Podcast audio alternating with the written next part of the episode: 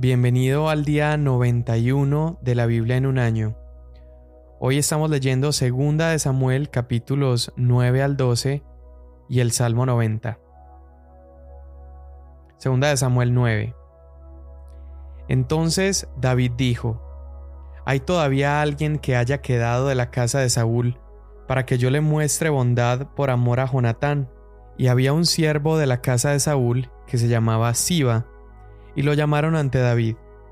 Y el rey le dijo, ¿Eres tú Siba?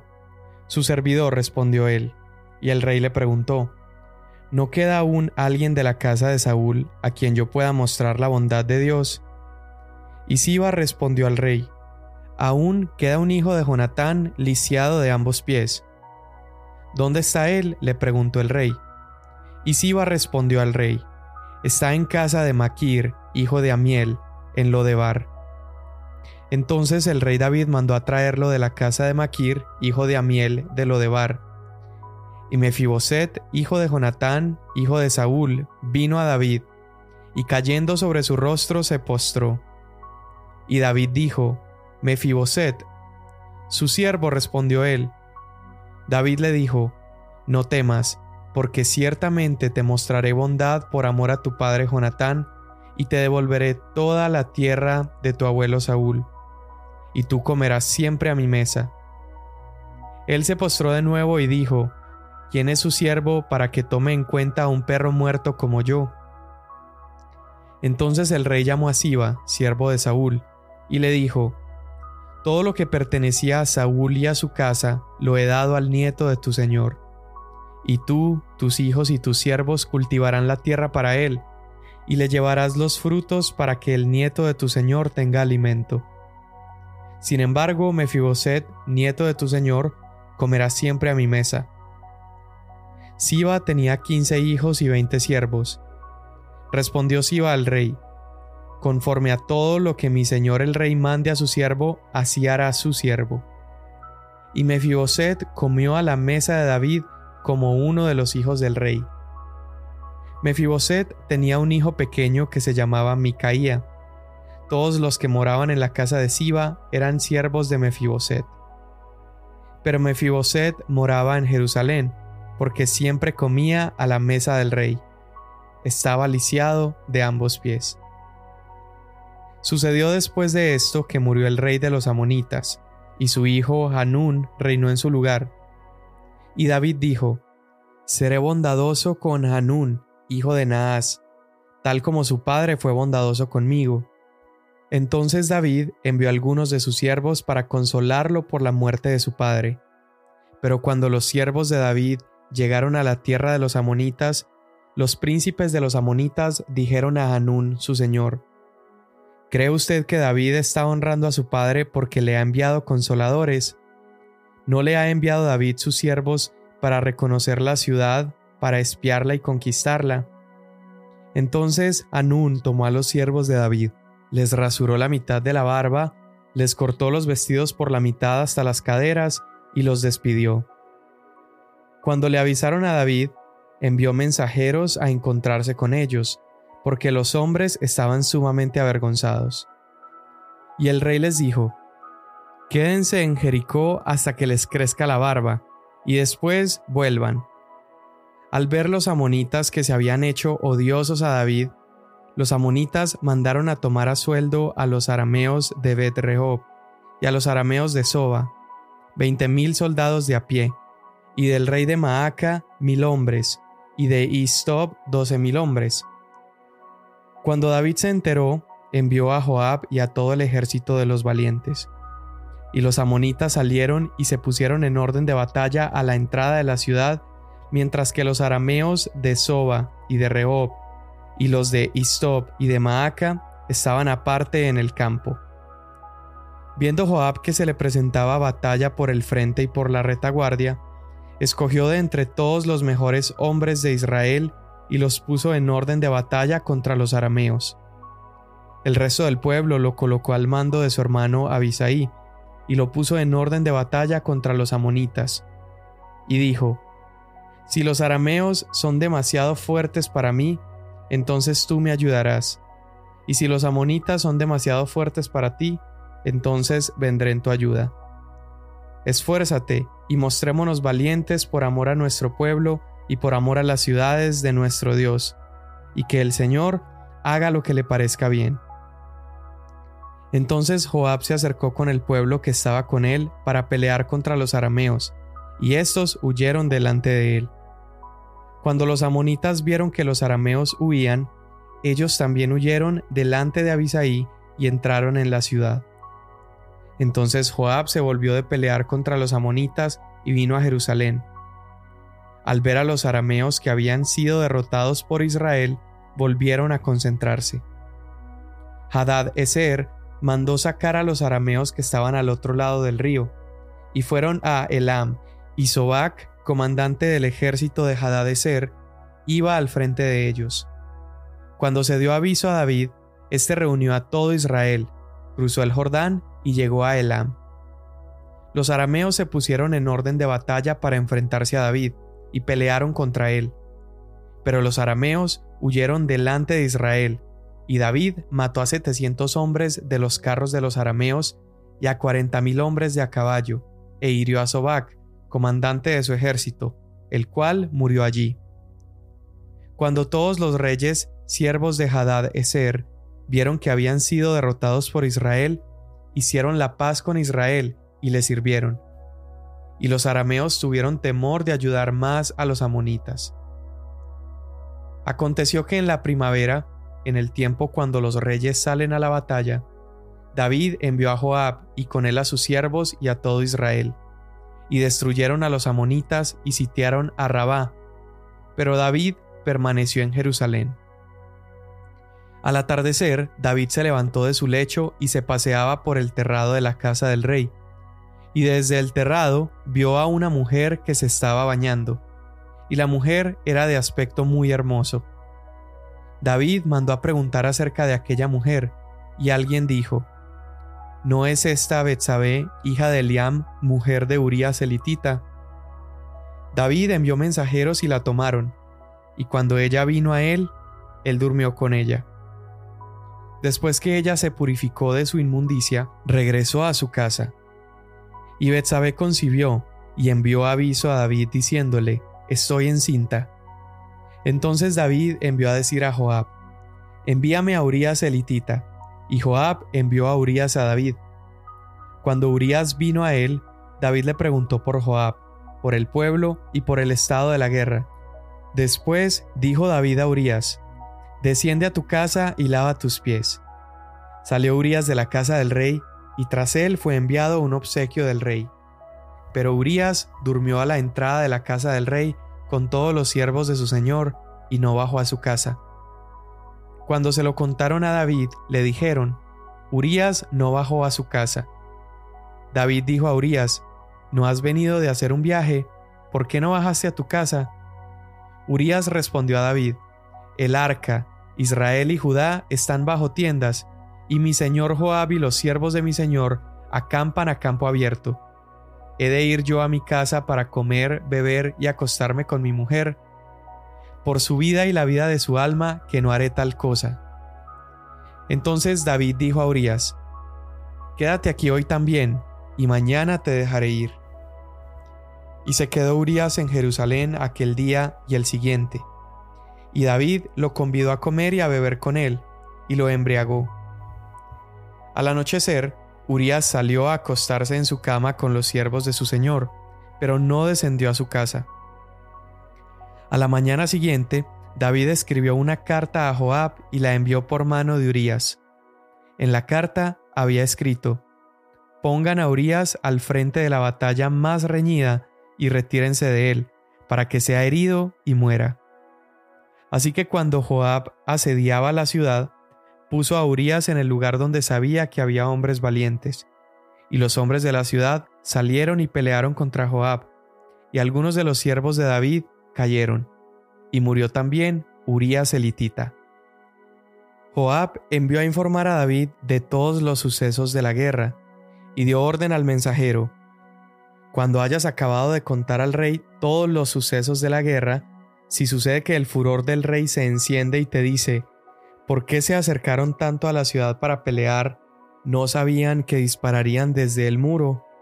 ¿Quién mató a Abimelech, hijo de Jerobaal? ¿No arrojó una mujer sobre él una muela de molino desde lo alto del muro, de manera que murió en Tebes? ¿Por qué se acercaron tanto al muro? Entonces le dirás, también su siervo Urías elitita ha muerto. Partió pues el mensajero y llegó e informó a David todo lo que Joab le había enviado a decir. Y el mensajero dijo a David, Los hombres prevalecieron contra nosotros y salieron al campo contra nosotros, pero los rechazamos hasta la entrada de la puerta. Pero los arqueros tiraron contra sus siervos desde la muralla, y algunos de los siervos del rey han muerto, y también su siervo Urías elitita ha muerto. Entonces David dijo al mensajero, Así dirás a Joab, no tengas pesar por esto, porque la espada devora tanto a uno como al otro. Haz más fuerte tu combate contra la ciudad y destrúyela, y tú aliéntalo. Al oír la mujer de Urías que su marido Urías había muerto, hizo duelo por su marido. Cuando pasó el luto, David mandó traerla a su casa, y ella fue su mujer, y dio a luz un hijo, pero lo que David había hecho fue malo a los ojos del Señor. Entonces el Señor envió a Natán a David, y Natán vino a él y le dijo, Había dos hombres en una ciudad, el uno rico y el otro pobre. El rico tenía muchas ovejas y vacas, pero el pobre no tenía más que una corderita que él había comprado y criado, la cual había crecido junto con él y con sus hijos. Comía de su pan, bebía de su copa, y dormía en su seno, y era como una hija para él. Vino un viajero a visitar al hombre rico, y éste no quiso tomar de sus ovejas ni de sus vacas para preparar la comida para el caminante que había venido a él, sino que tomó la corderita de aquel hombre pobre y la preparó para el hombre que había venido a visitarlo. Y se encendió la ira de David en gran manera contra aquel hombre, y dijo a Natán, Vive el Señor que ciertamente el hombre que hizo esto merece morir, y debe pagar cuatro veces por la cordera, porque hizo esto y no tuvo compasión. Entonces Natán dijo a David, Tú eres aquel hombre. Así dice el Señor Dios de Israel, Yo te ungí rey sobre Israel, y te libré de la mano de Saúl. Yo también entregué a tu cuidado la casa de tu Señor y las mujeres de tu Señor, y te di la casa de Israel y de Judá. Si eso hubiera sido poco, te hubiera añadido muchas cosas como estas. ¿Por qué has despreciado la palabra del Señor, haciendo lo malo ante sus ojos? Has matado a espada a Urias elitita, has tomado su mujer para que sea mujer tuya, y a él lo has matado con la espada de los amonitas. Ahora pues, la espada nunca se apartará de tu casa, porque me has despreciado y has tomado la mujer de Urias elitita para que sea tu mujer. Así dice el Señor, por eso, de tu misma casa levantaré el mal contra ti, y aún tomaré tus mujeres delante de tus ojos y las daré a tu compañero, y éste se acostará con tus mujeres a plena luz del día. En verdad, tú lo hiciste en secreto, pero yo haré esto delante de todo Israel y a plena luz del sol. Entonces David dijo a Natán, He pecado contra el Señor. Y Natán dijo a David, El Señor ha quitado tu pecado no morirás. Sin embargo, por cuanto con este hecho has dado ocasión de blasfemar a los enemigos del Señor, ciertamente morirá el niño que te ha nacido. Y Natán regresó a su casa. Entonces el Señor hirió al niño que la viuda de Urías dio a David, y se puso muy enfermo. David rogó a Dios por el niño y ayunó, y fue y pasó la noche acostado en el suelo. Los ancianos de su casa se pusieron a su lado para levantarlo del suelo, pero él no quiso y no comió con ellos. Sucedió que al séptimo día el niño murió. Los siervos de David temían informarle que el niño había muerto, pues se decían, si cuando el niño todavía estaba vivo le hablábamos y no nos escuchaba, ¿cómo pues vamos a decirle que el niño ha muerto? Puede hacerse daño. Pero viendo David que sus siervos susurraban entre sí, comprendió que el niño había muerto y dijo a sus siervos, ¿Ha muerto el niño? Ha muerto, respondieron ellos. Entonces David se levantó del suelo se lavó, se ungió y se cambió de ropa. Entró en la casa del Señor y adoró. Después vino a su casa, y cuando pidió, le pusieron comida delante y comió. Así que sus siervos le dijeron, ¿qué es esto que ha hecho? Mientras el niño vivía, usted ayunaba y lloraba, pero cuando el niño murió, se levantó y comió pan. Y él respondió, Mientras el niño aún vivía, yo ayunaba y lloraba, pues me decía, ¿quién sabe si el Señor tendrá compasión de mí y el niño viva? Pero ahora que ha muerto, ¿por qué he de ayunar? ¿Podré hacer que vuelva? Yo iré a él, pero él no volverá a mí. Entonces David consoló a Betsabé su mujer y vino a ella y se acostó con ella, y ella dio a luz un hijo, y él le puso por nombre Salomón. Y el Señor lo amó, y envió un mensaje por medio del profeta Natán, y le puso el nombre de Gedidías por causa del Señor. Joab combatió contra Rabá, ciudad de los amonitas, y conquistó la ciudad real. Entonces Joab envió mensajeros a David que le dijeran, He combatido contra Rabá, y también he tomado la ciudad de las aguas. Ahora pues reúna el resto del pueblo y acampe contra la ciudad y tómela, no sea que tome yo la ciudad y sea llamada por mi nombre. David reunió a todo el pueblo y fue a Rabá, y peleó contra ella y la tomó. Quitó la corona de la cabeza de su rey, la cual pesaba 34 kilos de oro y tenía una piedra preciosa, y fue puesta sobre la cabeza de David y él sacó botín de la ciudad en grandes cantidades, y la gente que había en ella la sacó y la puso a trabajar con sierras, con trillos de hierro y con hachas de hierro. También la puso a trabajar en los hornos de ladrillos. Así hizo a todas las ciudades de los amonitas.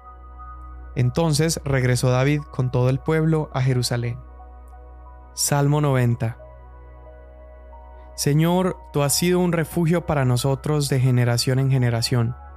Antes que los montes fueran engendrados y nacieran la tierra y el mundo, desde la eternidad y hasta la eternidad, tú eres Dios. Haces que el hombre vuelva a ser polvo, y dices, vuelvan hijos de los hombres. Porque mil años ante tus ojos son como el día de ayer que ya pasó, y como una vigilia de la noche. Tú los has barrido como un torrente, son como un sueño. Son como la hierba que por la mañana reverdece, por la mañana florece y reverdece. Al atardecer se marchita y se seca, porque hemos sido consumidos con tu ira y por tu furor hemos sido conturbados. Has puesto nuestras iniquidades delante de ti, nuestros pecados secretos a la luz de tu presencia. Porque por tu furor han declinado todos nuestros días, acabamos nuestros años como un suspiro. Los días de nuestra vida llegan a 70 años y en caso de mayor vigor a 80 años. Con todo su orgullo es solo trabajo y pesar, porque pronto pasa y volamos. ¿Quién conoce el poder de tu ira y tu furor conforme al temor que se debe a ti? Enséñanos a contar de tal modo nuestros días, que traigamos al corazón sabiduría. Vuelve, Señor, ¿hasta cuándo? Y compadécete de tus siervos. Sácianos por la mañana con tu misericordia, y cantaremos con gozo y nos alegraremos todos nuestros días. Alégranos conforme a los días que nos afligiste y a los años en que vivimos adversidad.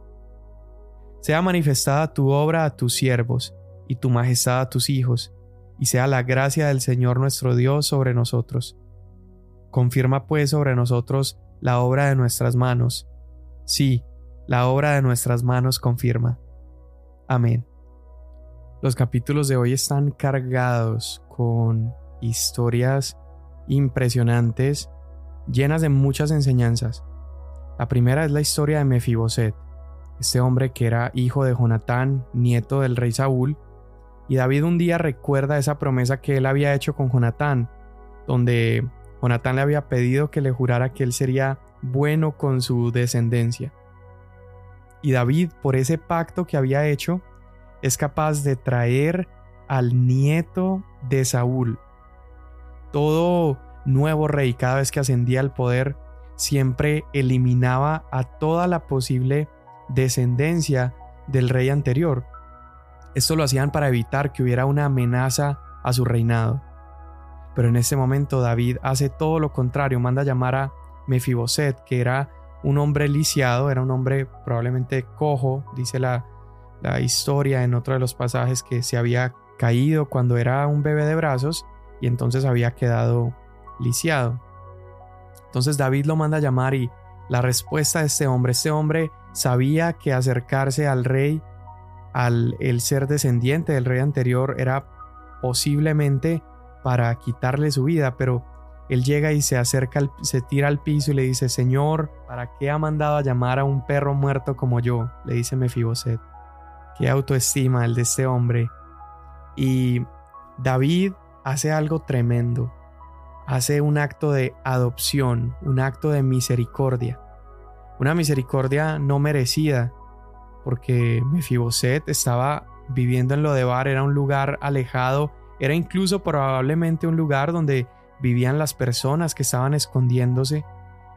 Y David, por la promesa que había hecho, él lo sienta a su mesa a comer como uno de sus hijos.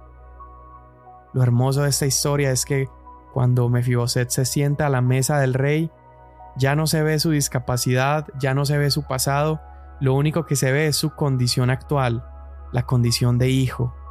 Él estaba comiendo en esa mesa junto a los demás hijos del rey, a los servidores del rey, a las personas cercanas. Y esa es precisamente la misma obra que hace Jesús con nosotros. Tú y yo hemos quedado inhabilitados, inhabilitados para hacer la voluntad de Dios. Hemos eh, sido hechos enemigos de Dios por causa de nuestro pecado, pero Él nos ha invitado a su mesa. Y cuando nos sienta a su mesa, nos adopta y nos trata como a uno de sus hijos. Qué hermosa historia la de, la de Mefiboset. Pero luego nos encontramos con una historia no tan bella, es la historia de David y Betsabé. David tiene que terminar traicionando y matando a su fiel compañero de guerra para encubrir el pecado que había cometido con su esposa, la esposa de Urias, con Betsabé. David en lugar de estar en el campo de batalla cumpliendo sus labores de guerra, dice el texto que él se quedó en la ciudad mientras todos los demás fueron a la guerra. Entonces, bueno, leímos la historia, termina matando a Urias, Betsabé queda en embarazo y luego el profeta Natán viene para llamar la atención al rey David y de una manera muy hábil hace caer en cuenta a David lo mal que él había caído. Hace caer en cuenta a David la gravedad de su pecado y a partir de ese pecado el resto del liderazgo de David iba a ser marcado para siempre. Considera todo lo que pasó por este pecado, directa o indirectamente, esto fue lo que sucedió. Hubo un embarazo no deseado, hubo abuso de autoridad y de poder, hubo abuso hacia esta mujer casada, ocurrió el asesinato de un amigo querido, ocurrió la muerte de un bebé, ocurrió ahora de manera indirecta gracias a la, al, juicio que Natán emitió contra él donde le dijo que ciertamente la espada se, se iba a levantar contra los de su propia familia, entre los de su propia familia, y ocurre la violación de una de sus hijas por parte de su hijo, ocurre que uno de sus hijos mata a otro de sus hijos, ocurre una guerra civil dirigida por uno de sus hijos y posteriormente uno de los hijos de David empieza a imitar a su padre con falta de dominio propio y lidera a Israel muy, muy lejos de Dios. Esta historia nos enseña que hay consecuencias para nuestro pecado. Aunque Dios nos perdona y efectivamente como lo había hecho con David, Dios perdonó a David, esta historia ilustra que aun si recibimos el perdón de Dios sobre nuestras vidas, hay consecuencias para nuestros pecados. Aun cuando el pecado es perdonado, hay un precio que debe ser pagado. Porque cuando hablamos de Dios perdonando los pecados, no significa que Dios elimina el pecado. No, no, no. Es perdonado porque el precio es pagado. Y muy a menudo, así como en esta historia, este pequeño bebé tiene que morir, casi siempre en la historia de la redención, un inocente debe pagar el precio para el perdón. Eso es lo que hace Jesús. Jesús, el inocente, que vino al mundo como un bebé, Dios hecho bebé, Dios hecho carne, creció y eventualmente moriría en esa cruz, el inocente, para dar perdón de pecado a nosotros los culpables. Señor, hoy damos gracias, Padre, gracias porque aunque David es este gran rey que apunta a Jesús, Jesús es un mejor rey. Jesús no usó su autoridad para imponer o abusar, sino que Él usa su autoridad para sanar y para levantar. Hoy te damos gracias por tu perdón y te pedimos, Señor, que nos enseñes a caminar en rectitud, Señor, midiendo las consecuencias de, nuestros actos y considerando, Señor, que el mejor camino que podemos llevar para nosotros y nuestra descendencia es el de obedecerte a ti. Te damos gracias en el nombre de Jesús. Amén. Mañana nos vemos.